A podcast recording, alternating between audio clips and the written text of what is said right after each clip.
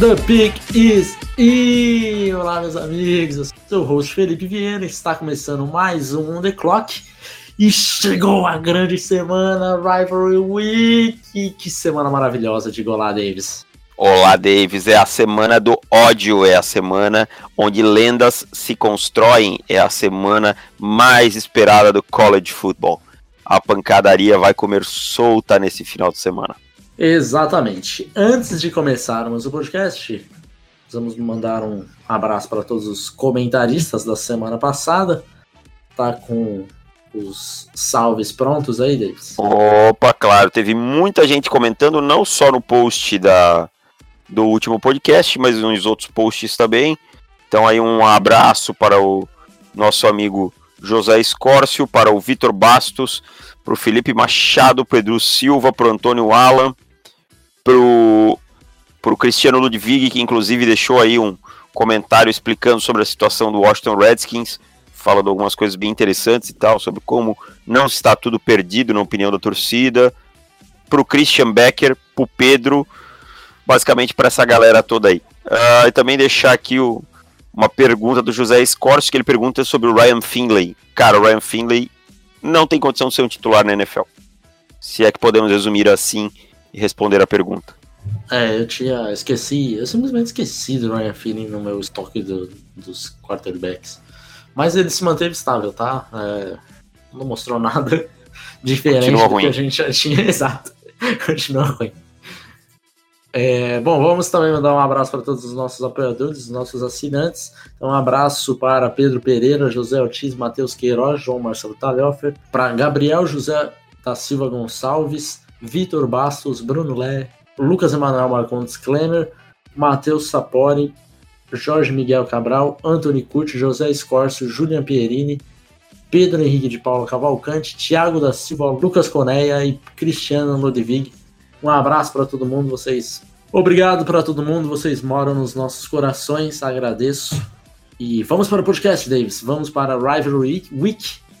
Week. Está enxergando o copo meio cheio, porque nós temos semana de rivalidade, ou você está enxergando o copo meio vazio, porque está acabando a temporada deles? Cara, eu, eu como grande fã do college football, claro, fico triste da temporada acabando, mas eu vejo a bowl season e eu vejo os tapes começando a sair, os jogadores a se declarar, eu não consigo ver o, o lado ruim da coisa, então eu vou ficar com o lado cheio. É, então somos dois porque o, lado ruim para mim é quando bateu o dia 1 de maio, que daí bate uma depressão absurda.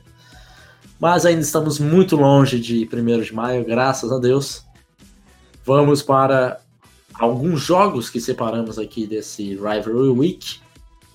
Lembrando que fiquem atentos, porque hoje é sexta, no dia que esse podcast está saindo. Hoje temos jogos, hoje temos grandes jogos. Então, se você pensa em sair de casa, pense novamente. Faça, peça um delivery, fique em casa que vai valer a pena. Isso. Chama a namorada para ficar em casa e pede um iFood aí, aproveita que o iFood tá com Black, Black Friday. Black Friday aí, Black Week. Paga nós, iFood. Paga e... nós, né? Que é toda semana tá rolando aí, né?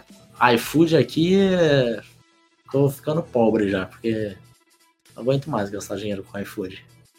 Mas tá bom, paga nós, iFood, que só, só dá cupom pra gente que a gente anuncia aqui, tá?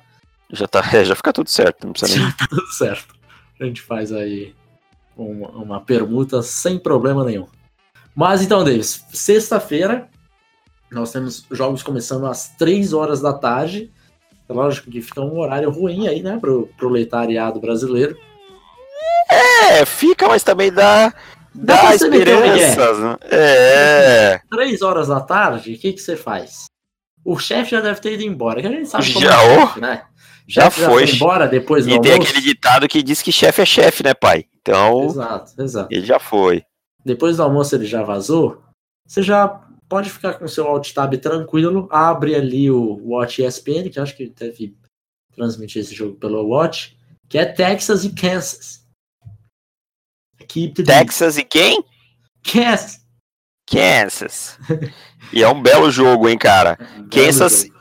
Só rapidamente, Kansas que foi Kansas que para a próxima temporada fechou com o Les Miles para ser o treinador?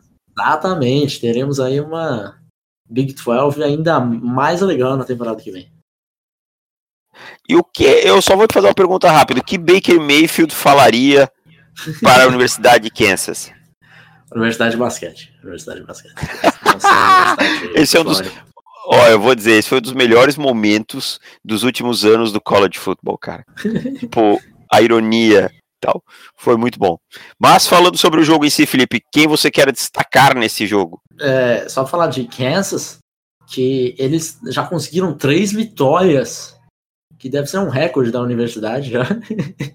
É, fazia tempo, hein?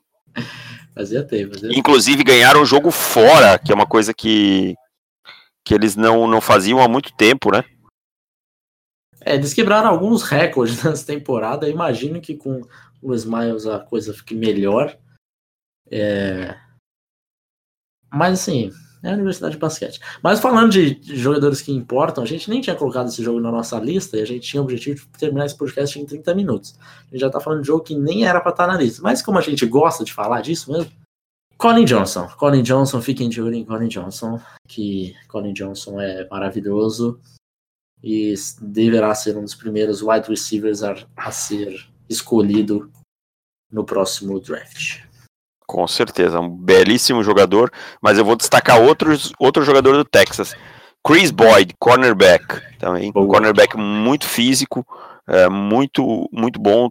Provavelmente não será uma escolha de dia 1, mas provavelmente o veremos no dia 2. Então fiquem, fiquem de olho em Chris Boyd, cornerback do Texas, um jogador que vale, vale a sua atenção.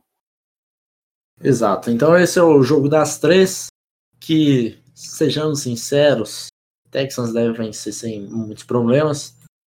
Aí nós vamos adiantar um pouquinho e ir para o jogo que realmente importa, jogo das 11 horas da noite. Temos Oklahoma e West Virginia para definir provavelmente o, o outro finalista da Big 12 eu digo outro porque os Texans já, os Texans já devem confirmar a ida à, final, vencendo Kansas. Eu, acho, eu me acho muito texano falando de Kansas.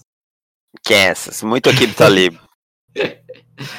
e então esse outro jogo, Oklahoma e West Virginia, quem vencer é o finalista da Big 12. Pode colocar um colete também, né? pode colocar um colete para assistir esse jogo, pode ser um tiroteio insano. Exato. Esse jogo, assim, é o sonho dos dois quarterbacks. Porque acho que ambos ainda têm uma chance de Heisman, embora acho pequena, né? Hoje uhum. tá muito mais claro, assim, pro, pro Tua Tagovailoa. Acho que o Gardner Minshew tá também perto, mas são esses quatro jogadores. É, o Kyler Murray, quarterback de Oklahoma, e o Will Greer, de West Virginia. E assim, a, a defesa de ambos os times são fracas. Não existe, não existe na verdade. Fracas, dignas de, de Big 12. E os dois quarterbacks gostam de colocar ponto pra caramba. Então, é bem imaginável que esse jogo vai ser 52 a 51 para algum dos lados. O, o spread desse jogo tá de dois pontos e dois pontos para West Virginia, dois pontos e meio. E eu não tenho coragem de pegar o spread, porque o time que ganhar, eu acho que vai ganhar por muito pouco, assim. É, talvez por um extra point errado. Um, um field goal bloqueado. Um, é, alguma coisa nesse sentido, assim. Então vai ser um tiroteio monstruoso. Mas tem muita gente que adora esse tipo de jogo. Eu, sinceramente, é, gosto de um jogo um pouco mais equilibrado, com, com as defesas trabalhando um pouquinho melhor. Mas é divertido de se assistir, porque você vai ter touchdown à torta e à direita. Então, 11 horas da noite da sexta-feira vai ser um baita programa aí para você invadir o começo da madrugada. E quem você quer Quem você quer destacar nesse jogo, Felipe? Eu ia fazer essa pergunta para você, querido David. É, mas assim, então, eu vou tá. falar um de Oklahoma, você fala um de, de West Virginia. Não... Tem dois jogos. Tem, tem West Virginia, tem uns três nomes aí, mas, mas beleza, vai lá e depois eu falo, vou falar sucintamente deles. Oklahoma, Marquise Brown, outro wide receiver. Um wide receiver, a gente já falou aqui rapidamente em outros podcasts, muito rápido, com uma altura que será questionada ao longo do processo, mas é um cara que é uma arma vertical que muitos times vão gostar de ter no, no seu time. Eu imagino que deva sair no dia 2 do próximo draft. É, e o Marquis Brown é aquele tipo de jogador que ele tem que agradecer aí essa geração, tipo, que hoje tem o Tarek Hill como o maior expoente, né? Desses wide receivers muito rápidos, mesmo não tendo uma altura tão boa, e que posso dizer que começou, apesar dele ser um pouco mais alto, lá com o Percy Harvin, com esses jogadores dinâmicos que vem no, no backfield e tal, esse tipo de coisa. Então o Tarek Hill, é, é o, desculpa, o Marquis Brown tem que agradecer porque isso não vai influenciar tanto no processo de seleção dele. Se a gente fosse pegar cinco anos atrás, provavelmente ele estaria lá embaixo por, pela questão da altura, né? Altura e peso. Mas eu vou destacar de West Virginia o Yodney Cayuste, offensive tackle, cotado aí como um dos melhores offensive tackles da classe, uma classe que não é, é, que não tem muito, não é, não é abundante em talentos na posição. Quem sabe a gente esteja falando dele aí no final do, do dia 1, começo do dia 2, o Yodney Cayuste é um jogador bastante interessante para se ficar atento. Ah, e tem o David Seals e o Will Greer também, que, que você pode ficar de olho, que é o, o dupla de quarterback wide receiver, mas não são jogadores que me agradam tanto e tal. Podem subir, principalmente o Greer, pela falta de quarterbacks nessa classe. É, e o, essa dupla Greer Seals, eu acho que o, o Greer hoje, cara, ele tá numa posição muito tranquila, porque é um quarterback que a gente não é muito fã, mas a classe tá num marasmo gigantesco e não sei não, você não pode ser um dos ser draftado na primeira rodada. É, assim, o que a gente, o que a gente fala é a nós não não não escolheríamos o Greer na primeira rodada, mas também a gente não descarta que algum time faça isso, né? Sim, exato. Não, e também a gente eu pelo menos eu já fiz o report do Greer, já tá pronto, a não ser que haja alguma mudança, vou ver esses últimos jogos. Mas eu já vi bastante do coisa do Greer, então eu já sei a nota do on the clock para ele. E, e, ele parece, pelo menos do que a gente já viu de quarterbacks, ele realmente parece ser um dos quarterbacks que vai ficar mais alto na board. É, não é acho. primeira rodada pra gente, já, já vamos adiantando isso. Mas nós não vamos falar se é segunda, se é terceira, se é quarta, se é quinta, então, ok. Você tem que comprar o guia. Mas. E se você é parece... assinante anual, você já vai ganhar o guia. Exatamente, vire assinante pra gente poder pedir comida no iFood. Enquanto assiste os jogos do, do Rivalry Week. É, mas assim, ele ainda é um quarterback que, que tem, seus, tem seus pontos fortes, dá para você vencer com ele, mas não, não nos agrada a ponto de encher os olhos e selecionar no primeiro dia. Mas algum time deve fazer. Mas aí. Aí a culpa não é nossa, né? Exatamente. Próxima partida temos Apple Cup entre Washington e Washington State. Ó, eu quero te interromper antes de você falar desse jogo para falar uma coisa. Eu vou sempre torcer para Washington State, tá? Quando não jogar com Flórida, eu torço para Washington State. Ah, porque se gosta do jogo? Não, porque eles têm simplesmente o treinador mais folclórico e mais divertido da história da história do college football. Mike Leach é uma lenda, é fabuloso. Eu queria ter Mike, Mike Leach para jantar comigo no dia de ação Nossa. de e Nossa. conversar um pouquinho com o Mike Leach, porque ele é fenomenal, cara. Que, que lenda do, do futebol americano. E que cara divertido, né, cara? Que, que cara, tipo. cara, é até estranho falar, porque, tipo, é, ele responde a tudo, ele faz piada com todo mundo, ele senta para comer com todo mundo, ele deixa que o jogador coloque um bigode nele enquanto ele tá dando entrevista. E assim, ó, é um exemplo de como você pode ser um líder, porque todos os jogadores respeitam ele, sem precisar tá pisando em ninguém, sem nada, como, por exemplo, eu acho que foi a atitude do Major Ripple White com o Ed Oliver. Não que eu aprove que o Oliver fez, a reação, mas foi claramente autoritarismo, botar a mão no jogador, tentar tirar a jaqueta dele, enfim. É, quem não sabe ainda da história, procure aí, tem tá, tá na internet aí a questão do Oliver com seu treinador. Exatamente. E essa partida que o Washington cinco derrotas seguidas aliás, Washington vem de cinco vitórias seguidas em cima de Washington State, dos Cougars. E será que agora, agora dá, Mike Leach? Acho que dá, hein, Davis?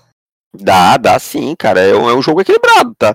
E eu acho que o Washington State tem jogado melhor, tem jogado bem durante a temporada, apesar de eu achar que o Washington tem mais talentos individuais, tá? Talentos que possam desequilibrar um jogo e tal. Acho que o Washington tem mais. Mas o conjunto Washington State tem sido melhor. E é um jogo bem, bem interessante que vai definir o destino aí. O Washington State, não acho que vai aos playoffs, mas é um time, é o único time da Pac-12 que eu acho que, que ainda tem algum sonho, né? Então, para eles é um jogo de vida ou morte. Exato. É, o jogo também vai definir o finalista da, da Pac-12 para jogar com o Utah. E o Washington é, é, exatamente isso que você falou. Se você olhar prospectos mesmo, em Washington a gente encontra mais.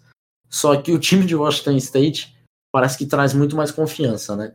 Principalmente pelo, pelo quarterback, por mais que o Gardner Minshew tenha seus problemas como prospecto, não tem nem comparação no nível dele com o Jake Browning, que é ruim como jogador de college e é ruim como prospecto também.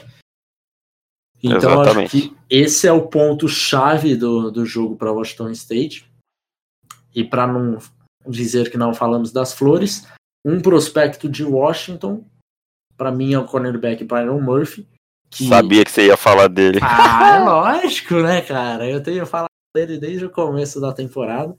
E ele tem se mostrado, tem se pagado. Então eu gosto muito do Byron Murphy. É, para mim vai ser um, um cornerback que eu ainda não fiz o report, mas pretendo fazer logo. É, na verdade tem que esperar ele se declarar, né? Que ele não se é, declarou ainda. Exato. Mas é, eu acho que ele vai. Eu acho que vai ser um dos primeiros cornerbacks a ser, a ser escolhido. Eu também acho, cara. Eu acho. Aliás, a classe de cornerback de novo começa a crescer no final da temporada, né? Se todo mundo se declarar, novamente é uma classe boa, cara. Talvez não brilhante, mas tem, tem bastante nomes interessantes. E o Byron Murphy com certeza é um dele, deles. O Byron Murphy que tem mais dois anos de elegibilidade ainda, se ele resolver ficar mas eu acho que ele vai também.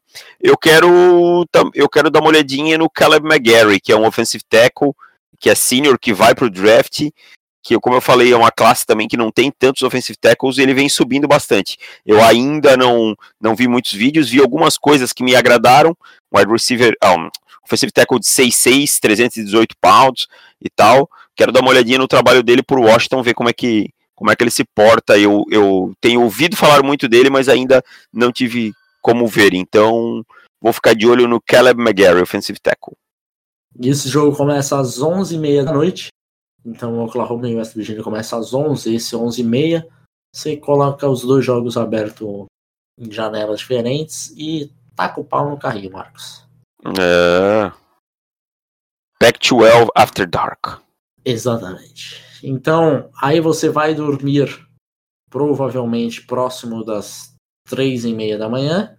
Você acorda, toma aquele café maroto, dá uma corridinha na praça, almoça e três horas da tarde nós temos esse que é o grande jogo do fim de semana, na minha opinião, Davis. Michigan e Ohio State, uma rivalidade absurda, gigantesca. Que... Será, que será que a gente está falando da maior rivalidade dos esportes americanos?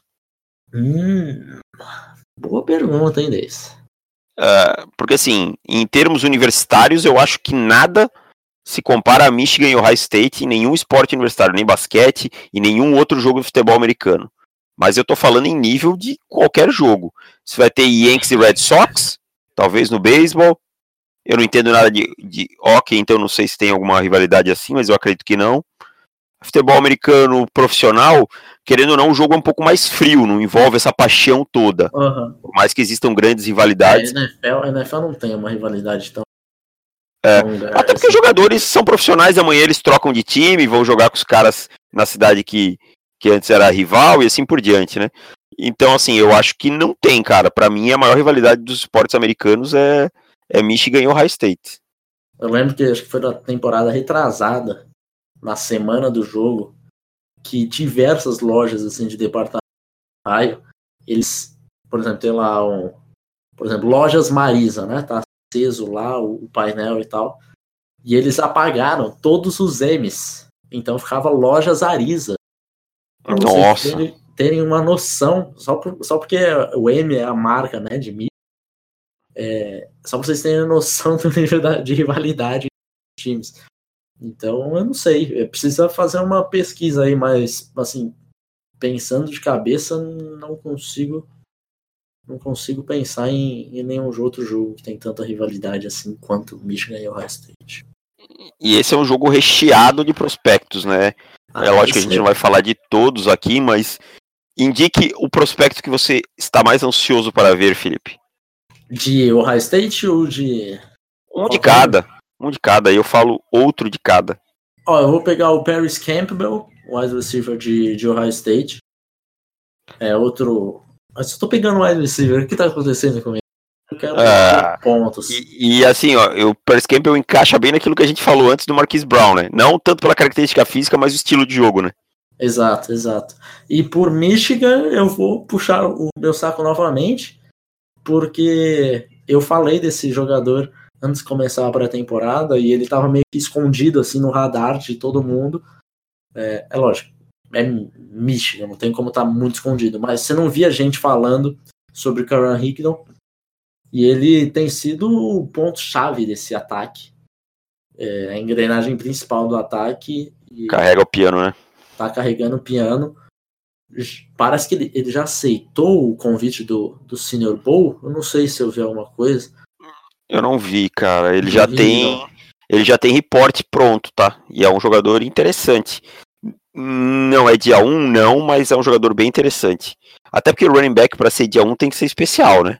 Exato, exato. Mas o Carol Higdon é um dos jogadores que tem me agradado e não decepcionou o meu ranking feito lá em agosto ou setembro, não lembro quando que nós fizemos. De Exatamente. É, eu vou destacar pelo lado de Michigan o Lavert Hill, que é um cornerback que eu gosto bastante, um júnior, não tão alto, mas um jogador muito dinâmico, capaz de jogar por dentro, no slot, marcando slot na posição de níquel, capaz de jogar por fora, mesmo não sendo tão alto, é um cara que consegue marcar recebedores maiores, é um cara só que precisa ganhar um pouco mais de peso. O High State eu vou destacar um jogador de linha defensiva, que, como é uma classe muito boa, em alguns momentos ele acaba ficando um pouco esquecido. Ele não é um jogador que vai sair no, no top 10, não é um jogador de dia 1, mas é um jogador que com certeza o time que tiver ele na rotação, ele tem condição de fazer um bom trabalho, que é o Dreamante Jones, que é um cara que ganhou bastante espaço depois que o Nick Bolsa se machucou e resolveu sair da universidade, né, para se dedicar só a se preparar para o draft, o Drummond Jones acabou ganhando bastante espaço e bastante força nessa linha defensiva. Então fiquem atentos, o jogo começa às 3 horas da tarde. Ingressos mais baratos a, você encontra 206 dólares. Então aí aproveitem a Black Friday e vão para esse jogo aí de Michigan e Ohio State. Me digam quem você acha que ganha esse jogo, cara? Em Ohio State, hein? Então, eu vou contrariar, eu vou contrariar o favoritismo de Michigan e eu acho que dá o High State. Olha lá, eu vou de Michigan. Não vamos começar um palpitão aqui também no colo? Não, não. Mas... É, eu vou mais de Ohio State porque eu acho que tem um, um senhor que, por mais que esteja envolvido em algumas polêmicas nessa temporada, sempre tira um coelhinho da cartola. É incrível, o senhor Urban Meyer. Sempre nesses jogos ele tem um coelhinho na cartola. Falando em coelhos na cartola, temos Alabama e Auburn. Quero ver você acertar quem que ganha. Não, não. Pode pegar cartola, que esse ano não tem kick six, não tem nada. Esquece. não, não, dá pra, não dá pra Auburn, não. não é... Você acha que Gus Malza não vai conseguir bater Nick Saban? É, deixa eu pensar. Não. Não vai. Que absurdo, Davis. Acho que vai vencer não, tipo, uns 25 pontos. Ah, eu, eu pagaria um spread aí de 25 pontos, acho que dá pra pagar. Alabama tem sido muito dominante essa temporada, muito mesmo, cara. É. Esse, esse ano talvez seja o time mais forte de Alabama que eu vi, sinceramente, porque essa defesa, se você olha para a linha defensiva, você vê dois jogadores aí que são especiais. Aí você olha e mais um jogo, não, e aí mais um jogador de dia 2. Exato. É. Aí você olha no linebacker sem Mac Wilson. Aí você olha na secundária, que talvez seja um dos pontos mais fracos, mas ainda tem Deontay Thompson. Aí você vai para o ataque. Os cornerbacks não são fracos, eles só não são especiais como os jogadores das outras posições. É, então. Só que se você quiser falar assim, qual é o ponto mais fraco do time? Ah, sim. Os cornerbacks eu chutaria. É, é. Assim, não são ruins, né? É. É, aí você vai pro ataque, talvez seja o ataque mais explosivo de Alabama dos últimos sei lá quantos anos. Então, cara, esse time de Alabama perder vai ser muito difícil. Ainda, ainda mais com esse time fraco de Albert. Imagino que Alabama vai vir com a faca nos dentes por causa da temporada passada que perderam. Então, assim, eu também pegaria o spread, que acho que o spread é de 21 pontos. E acho que isso de Alabama vai vencer aí por, por mais que isso. Esse jogo é onde? É, é em Tuscaloosa. Ixi, aquilo vira um caldeirão com 80 e poucas mil pessoas. E é complicado demais jogar em Alabama. Todos, todo mundo fala que é muito complicado. Acho que esse jogo vai ser um pesadelo para Auburn, cara. É, o Jared Stidham, que não está bem na temporada, caiu bastante. Eu imagino que deve, deva voltar para o seu último ano. Apesar que começaram a pipocar boatos aí que ele não voltaria para Auburn. Aí eu não sei se ele se transferiria, se ele se declararia, declararia para o draft. E eu acho que seria um erro Grotesco. qualquer uma das coisas, né? É, ele já, e lembrando que ele já não é, ele já passou por Baylor, né? Então, cara, de Alabama eu vou, eu tô ansioso para ver um, eu tenho muito jogador para ver, mas eu quero ver o Mac Wilson. Eu gosto muito do Mac Wilson. Talvez hoje ele já, já seja o meu linebacker predileto do time. Tem claro que tem muita gente para ver, mas eu vou destacar o Mac Wilson em, em, Alabama. Eu acho que hoje ele já é o meu, o meu linebacker número um. Por Auburn tem o Derek Brown, que é um jogador de linha defensiva bem interessante, que tem muita gente bem alto no Derek Brown, eu não, não tô tão alto nele assim, mas é um jogador legal de que eu, que eu quero eu quero dar uma olhada, principalmente como vai se comportar num jogo duro como esse. Então este jogo de Auburn é às seis e meia da tarde, então você vai poder assistir aí Michigan e Ohio State às três, depois você assiste Alabama e Auburn às seis e meia, tá tranquilo.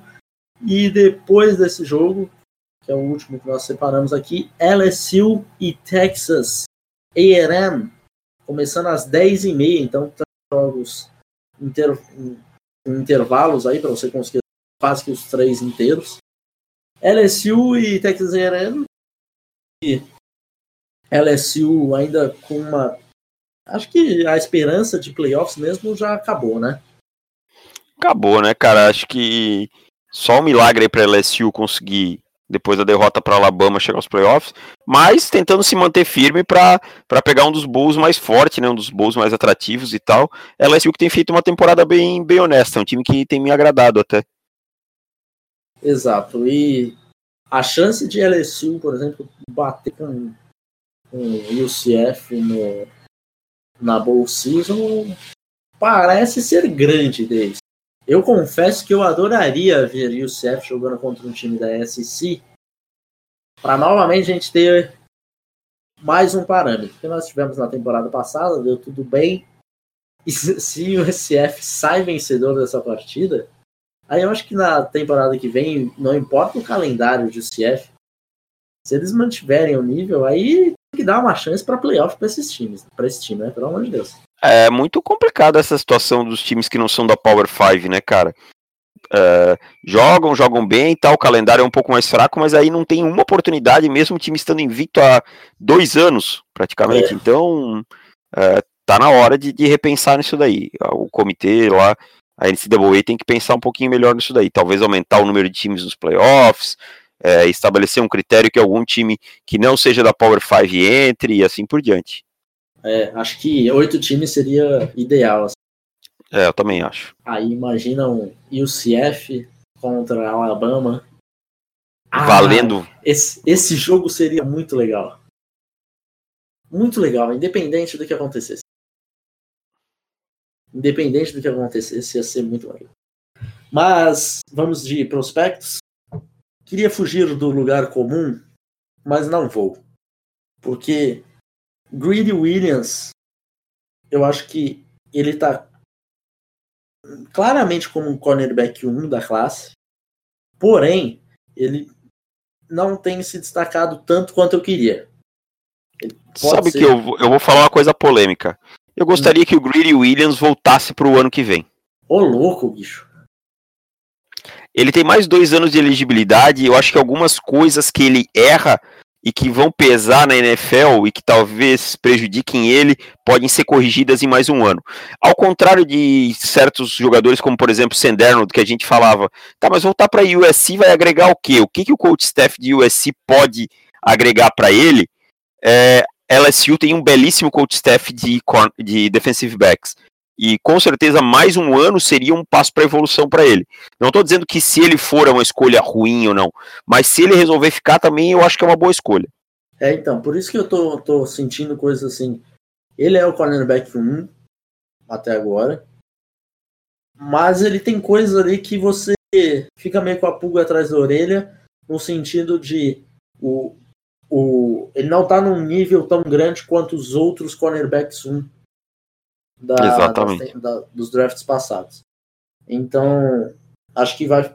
Até pode ficar em aberto, dependendo do que acontecer aí na, na Bowl Season, em Combine e tal. E, e, acho que ele vai encaixar mais em um, em um time que preferencia um estilo de jogo é, em relação a outro.